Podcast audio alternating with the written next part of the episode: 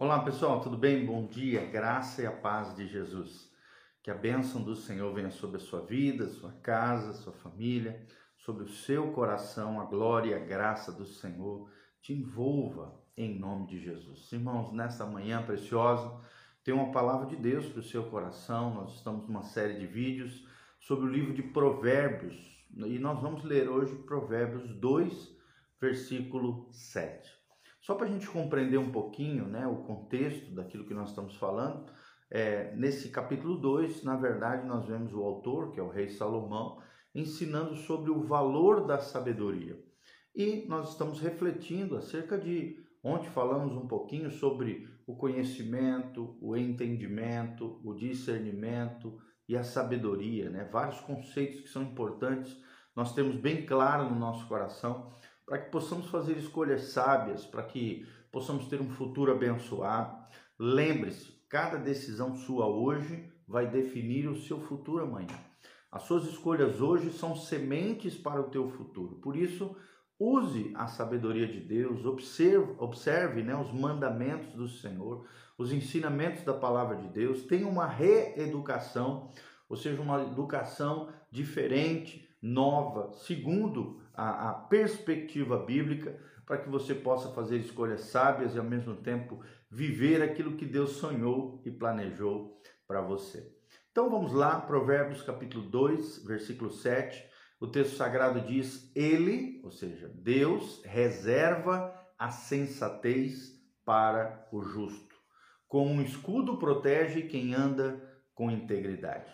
Palavra integridade na Bíblia significa alguém inteiro, alguém pleno, alguém completo. E nós sabemos, né, à luz da história da igreja, à luz da palavra de Deus, que só podemos ser completos no Senhor. O próprio Agostinho, né, um dos patriarcas, um dos pais da fé, da história da igreja, já dizia que nós temos um buraquinho no nosso coração, na nossa alma, que só cabe o Espírito Santo de Deus. Somente Deus pode preencher o vazio do nosso coração. Somente Deus pode nos dar integridade, um coração inteiro. Integridade também fala de um coração que não é dividido ao meio. Uma hora que é Deus, outra hora que é o mundo. Uma hora que é as coisas certas, outra hora que é as coisas erradas. Um coração íntegro é um coração inteiro, pleno, que não permite, segundo um autor, certa vez que eu li num livro norte-americano, ele diz a integridade é quando você não permite que nenhum buraquinho, nenhuma raiz de corrupção penetre, entre dentro do seu coração. E é o que a Bíblia diz: Deus é um escudo que protege quem anda em integridade. Ou seja, se você andar na integridade, fazer aquilo que é correto, ético, moral, aquilo que agrada ao coração de Deus, aquilo que tem um respaldo na palavra de Deus, Deus será teu escudo, Deus irá te proteger, Deus irá te guardar se você andar em integridade. E ele também vai reservar, é o que diz o início desse versículo, sensatez para o justo. Uma pessoa sensata, uma pessoa sábia, uma pessoa que discerne todas as coisas, é uma pessoa prudente.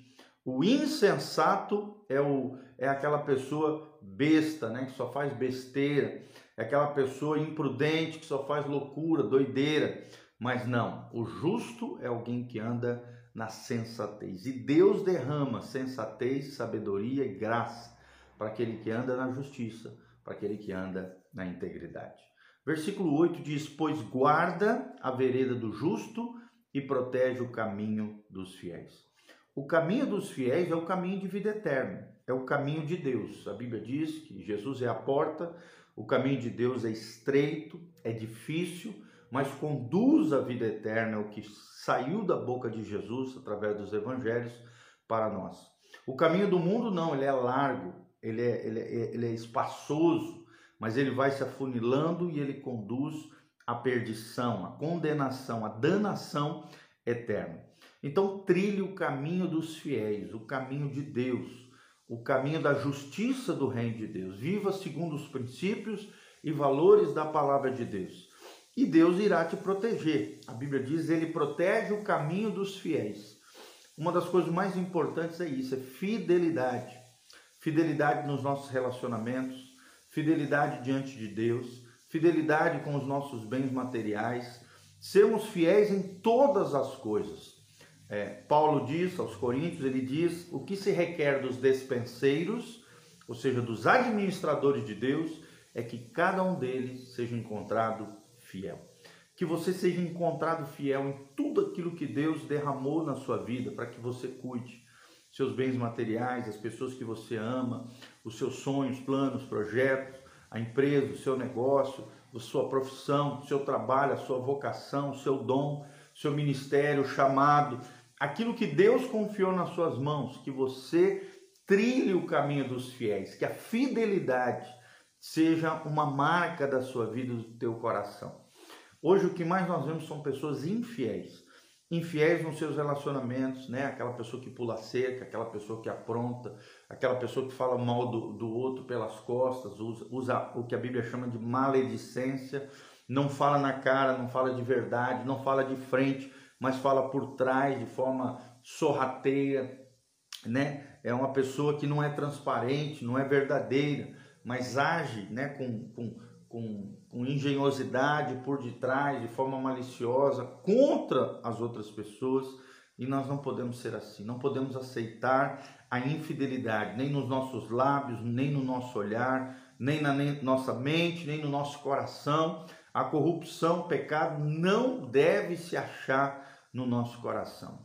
Hudson Taylor, um grande missionário é, inglês no interior da China, ele dizia a fidelidade nas pequenas coisas é uma grande coisa para Deus. Tem um outro texto de 1 Samuel diz: Eu honro os que me honram, mas os que me desprezam serão desprezados. Uma das maneiras de nós honrarmos a Deus é sermos fiéis nos nossos dízimos, é sermos fiéis nas nossas ofertas, é sermos fiéis nas nossas relações, é sermos fiéis na administração daquilo que Deus confiou a nós, sejam pessoas, seja o tempo, seja um bom administrador do tempo. A Bíblia diz lá em Efésios que nós temos que remir o tempo porque os dias são maus. Ou seja, em outras palavras, nós temos que administrar bem o tempo, não gastar com coisas tolas, fúteis, banais, mas sim administrar bem, sermos pessoas disciplinadas, aproveitarmos bem o nosso tempo para nos edificarmos e não ficarmos vendo besteira, abobrinha, coisas que não acrescentam em nada. Remi o tempo, seja fiel no tempo, trilhe o caminho dos fiéis porque assim o Senhor te protegerá. Deus guardará a vereda do justo. A vereda do justo é como a luz da aurora, diz a Bíblia, que brilha cada vez mais. Então, que nós possamos trilhar essa vereda do justo, que possamos trilhar o caminho dos fiéis em todas as coisas. Às vezes você pensa, ah, não, aquilo ali é só um detalhe. Deus não vai ligar. Não, é ali mesmo que Deus liga. É naquela situação corriqueira, pequenininha, rotineira, aquele detalhe da sua vida. Deus é um Deus de detalhes. Deus é um Deus que, diz o salmista em outro trecho, ele diz que Deus está à procura dos fiéis sobre a terra. Se Deus achar em você, em mim, um coração fiel, é tudo que ele precisa, um coração fidedigno, um coração fiel, o caminho dos fiéis, a vereda do justo, brilhando na nossa vida e no nosso coração. No versículo 9 diz: Então você entenderá o que é justo, direito e certo, e aprenderá os caminhos do bem. Olha que coisa linda. Se eu trilhar o caminho dos fiéis, Deus vai me dar discernimento, capacidade sobrenatural para discernir, compreender aquilo que é justo, aquilo que é direito e aquilo que é certo. E o que é errado não terá parte na minha vida. Tem muita gente que faz o errado porque acha que dá certo. Irmão, faça aquilo que é direito faça aquilo que é justo, faça aquilo que é certo, mesmo que todos não estejam fazendo, você vai fazer aquilo que é certo, aquilo que é direito, aquilo que é justo, você entenderá, compreenderá tudo isso, terá uma percepção sobrenatural vinda da parte de Deus, através da sabedoria de Deus, e, e, e caminhará, aprenderá os caminhos do bem. Será que você tem feito bem para as pessoas que estão ao seu redor? Será que as pessoas te veem como uma boa pessoa ou uma má pessoa? Será que você atrai pessoas ao seu redor ou você repele pessoas ao seu redor porque não tem trilhado o caminho do bem, mas sim do mal, da toxicidade, um coração né, aflito, tóxico, aquela pessoa tóxica, ela espanta todo mundo de perto dela. aquela pessoa, né, é, amargurada, odiosa, é, é, fica falando mal de todo mundo. Ninguém quer ter perto uma pessoa assim. Mas o, aquele que caminha os trilhos do bem, aquele que vive dentro daquilo que é justo, direito e certo, esse sim será relevante, será influente na sociedade aonde estiver. Versículo 10 diz: Pois a sabedoria entrará em seu coração e o conhecimento será agradável à sua alma. Olha que coisa linda, a sabedoria de Deus vai entrar no seu coração. O que, que é sabedoria? Duas definições que eu acho tremendo sobre sabedoria é que sabedoria é ver a vida do ponto de vista de Deus. É enxergar a vida, as circunstâncias, as situações com os óculos celestiais, com a lente de Deus, com a mente de Deus, com uma mentalidade bíblica. Outra definição boa de sabedoria que eu já ouvi, já li, eu sei lá que eu ouvi, é que sabedoria é o conhecimento de Deus que nós aprendemos através da palavra, através das experiências com Deus, o conhecimento de Deus aplicado nas minhas rotinas diárias. Quando eu pego conhecimento de Deus, não fico só no mundo das ideias, mas trago aquele conhecimento para concretude, para o dia a dia da minha vida, para as minhas escolhas diárias, para as minhas decisões, para o enfrentamento dos meus problemas e das minhas dificuldades. Aí esse conhecimento sairá do mundo das ideias e vai adentrar, vai encarnar no meu dia a dia, no chão da vida. E isso é muito importante.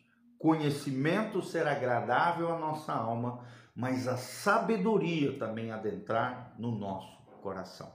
E por último, o versículo 11 diz: O bom senso o guardará, e o discernimento o protegerá. Bom senso é aquela pessoa que pensa antes de fazer, é aquela pessoa que reflete, medita, analisa antes de tomar uma decisão importante na sua vida. Querido, Deus nos deu uma mente para usar. A fé cristã é uma fé inteligente, é uma fé racional. É claro que às vezes tem situações que estão dentro do nível da fé, do mistério, mistério de Deus. Nem tudo com relação ao, ao, ao reino de Deus se pode explicar, tem coisas misteriosas, tem coisas que estão ocultas à nossa mente, mas a maioria delas sim é possível raciocinar, sim é possível ter bom senso, sabedoria, ter bom senso, é ser vigilante, é ser cuidadoso, é ser zeloso. Uma pessoa que tem bom senso, ela é vigilante, cuidadosa, zelosa, ela reflete, ela pensa, ela não age em piloto automático. Ela pensa antes de fazer, ela reflete, ela, ela analisa, ela ora, ela coloca diante de Deus as situações e com bom senso, esse bom senso te guardará, te livrará de muita encrenca, de muitos problemas, de muitas dificuldades. Você pode observar, a maioria dos problemas que nós enfrentamos são problemas que nós mesmos nos metemos, porque por falta de bom senso porque o bom senso nos guardará, é o que diz o texto sagrado.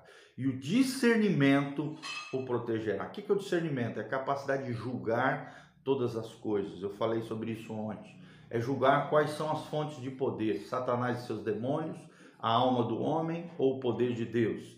Discernimento natural são as coisas do mundo natural, do mundo físico, do mundo visível. E também tem o discernimento espiritual que é aquela pessoa que tem a capacidade de discernir as coisas do Espírito. Somente quem nasceu de novo, quem nasceu para Deus, quem nasceu de Deus, tem a capacidade, pela unção e pela guiança do Espírito, de discernir as coisas do mundo natural, com um bom senso, e também do mundo espiritual, porque o discernimento te protegerá e o bom senso te guardará. Então, utilize essas ferramentas que Deus nos dá no seu dia a dia para que você tenha uma vida abençoada, guardada, protegida pelo poder de Deus em nome de Jesus. Amém? Aqui dá um joinha, siga o nosso canal, aperta no sininho ali. Aqui debaixo no link de descrição tem todas as informações do nosso culto, da nossa igreja, endereço, redes sociais, nosso site e também todas as informações de como você pode contribuir conosco e nos ajudar na pregação do Evangelho, no cuidado das vidas, na restauração de casas, famílias, na igreja local. E em tudo aquilo você pode se engajar, você pode ser um semeador fiel nessa obra linda e nessa, nesse ministério pastoral. Louvado seja o nome do Senhor. Que Deus te abençoe, um abração, um beijão. Deus seja contigo. Amém.